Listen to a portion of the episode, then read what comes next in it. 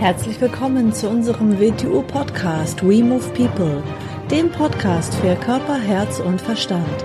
Wir sind Alfred Johannes Neudorfer und Rosa Ferrante Banera und in unserem Podcast beschäftigen wir uns mit den Themen persönliche Weiterentwicklung, Gesundheit, Kampfkunst, Philosophie und Menschsein.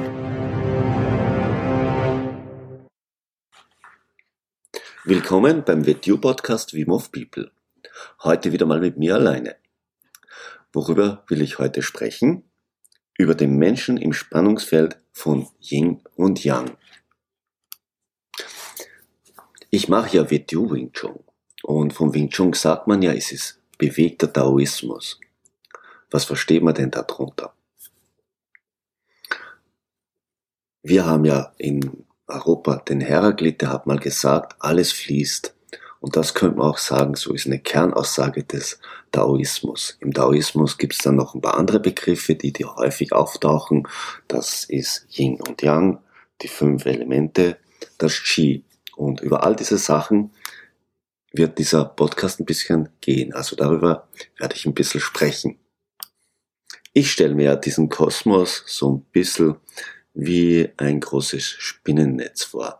Ein riesiges Netz aus Energie, in dem alles mit allem in Verbindung steht.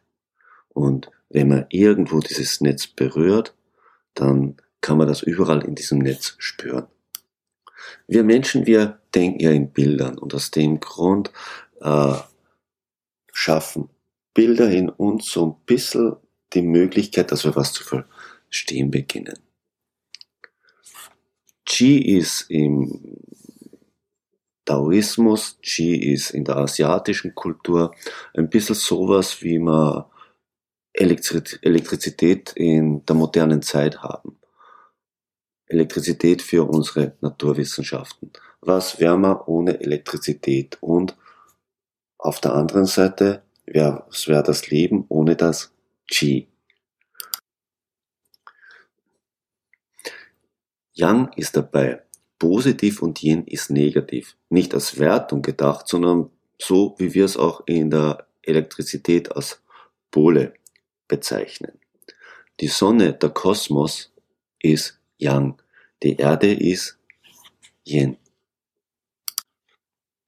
Die Sonne ist dabei mit Yang Qi gefüllt und die Erde ist mit Yin Qi gefüllt. Und daraus entsteht eine Art Spannung. Und diese Spannung ermöglicht Bewegung und diese Bewegung ermöglicht das Leben auf dieser Erde. Der Energieausgleich so zwischen Yin und Yang findet in sogenannten Kanälen statt. Und diese Kanäle nennen die Chinesen oder nannten die Chinesen Drachenadern. Diese Drachenadern können wir natürlich nicht sehen, aber in diesen Drachenadern findet der Energiefluss statt. Nicht nur in Asien, sondern auf der ganzen Erde haben Menschen Künste entwickelt, um diesen Drachenadern auf die Spur zu kommen. Zum Beispiel die Geomantie in unserer Kultur, was etwas ist wie das Feng Shui in China. Alles, was existiert, ist diesen Strömungen unterworfen. Es kann jedoch nichts ganz Yin oder nichts ganz Yang sein. Wahrscheinlich kennst du diesen Kreis mit dem weißen und dem schwarzen Fisch drin und in jedem ist ein Punkt drin, das symbolisiert das. Nichts kann ganz Yin sein, nicht kann ganz Yang sein. Ja, wenn wir da wieder zurückgehen zu unserer Kampfkunstart WTU Wing Chun. WTU Wing Chun ist, ist eine Experimentierbasis, wo man das ganz, ganz schön studieren kann. Äh, wir sind ja eine Kunst, die nachgibt. Nachgeben ist aber nicht lasch sein, sondern weich sein. In diesem Weichsein ist eine versteckte Struktur enthalten.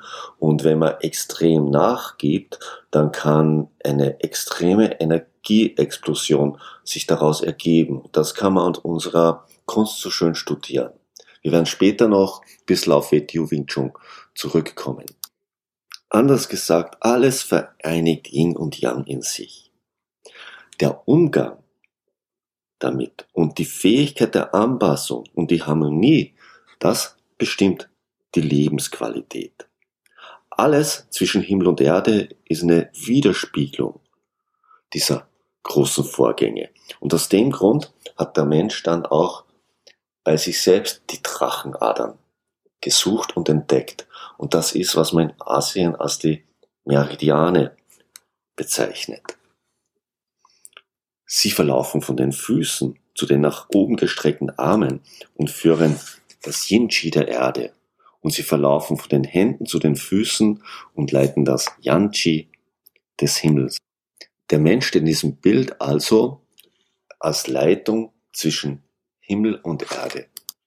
Bevor wir uns noch mit dem Qi beschäftigen, wollen wir noch kurz zu den fünf Elementen gehen. Die fünf Elemente sind nicht Elemente, wie wir das kennen, sondern die fünf Elemente sind Energiephasen oder besser noch fünf Wandlungsphasen. Sie sind Wasser, Holz, Feuer, Erde und Metall. Die erste Feuerwehr, was durch das Wasser symbolisiert wird, ist ein Ruhezustand, weil Wasser kommt von sich selbst aus gesehen zur Ruhe. Die zweite Phase ist, wenn diese ruhige Energie in Aktivität übergeht.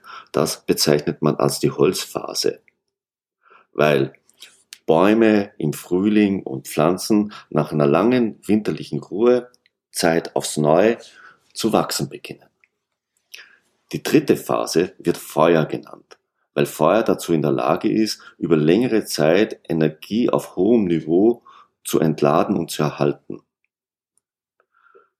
Der vierte Zustand heißt Metall, weil die Metallphase heißt, dass äh, Energie in stark kondensierten Zustand gehalten wird. Und die fünfte Phase wird Erde genannt. Sie ist eine zentrale Harmonie aller anderen vier Phasen, weil die Erde ist das Fundament für alle anderen Phasen.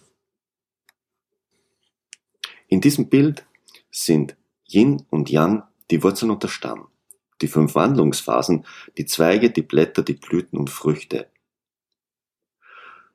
Das Ergebnis dieser energetischen Wandlungen sind dann die Aktivitäten der Sonne, des Mondes, der Sterne, der Planeten und das irdische Leben selbst. Dieses taoistische Weltbild ist recht einfach und erscheint recht abstrakt. Doch es ist ein ganz, ganz schönes Bild über all das, wo wir drinnen stehen. Taoisten betrachten das Universum als einen weiten Ozean von Energie, der ständig durch das fundamentale Wechselspiel von Yin und Yang interagiert. Der Mensch ist eine Manifestation von diesen Wechselwirkungen. Das Universum als Manifestation der fünf Elemente erhält sich selbst durch die Vorgänge von Essen, Atmen, Fühlen, Wahrnehmen und Denken stellt jedes Lebewesen in ständiger Wechselwirkung zu allen Elementen und zu allen Aspekten der Schöpfung. Woher stammt aber nun die Lebenskraft? Nach taoistischer Auffassung zum einen das sogenannte ursprüngliche Qi, das wir von unseren Eltern erhalten. Die zweite Quelle der Energie kommt von der Strahlung der Sterne, Licht, elektromagnetische Wellen und subsonare Schwingungen. Die führenden Gestirne für den Menschen auf der Erde sind dabei die Sonne, der Polarstern und der große Wagen. Pflanzen sind auf der Erde die Lebewesen, die Licht direkt in Nahrung umwandeln können. Menschen absorbieren die Lichtenergie indirekt, entweder über Gemüse oder Fleisch von Tieren, die sich indirekt wieder von Pflanzen ernähren. Qi ist Leben und eine Fülle von Qi bedeutet eine Fülle von Leben und ein Leben voller Intensität und Entfaltung. Wenn unsere Energiezufuhr durch Krankheiten oder übertriebene Emotionen reduziert wird, leiden wir an einem Mangel von Vitalität und Tatkraft. Da macht das Leben keine rechte Freude mehr und wir fühlen uns nicht mehr mit der Umgebung, der Gesellschaft und uns selbst verbunden. Aus dem Grund legt man im Taoismus größten Wert auf Pflege und Bewahrung eines hohen Energieflusses, damit man so seine Verbindung mit dem Universum und zu sich selbst stärkt. Um eine starke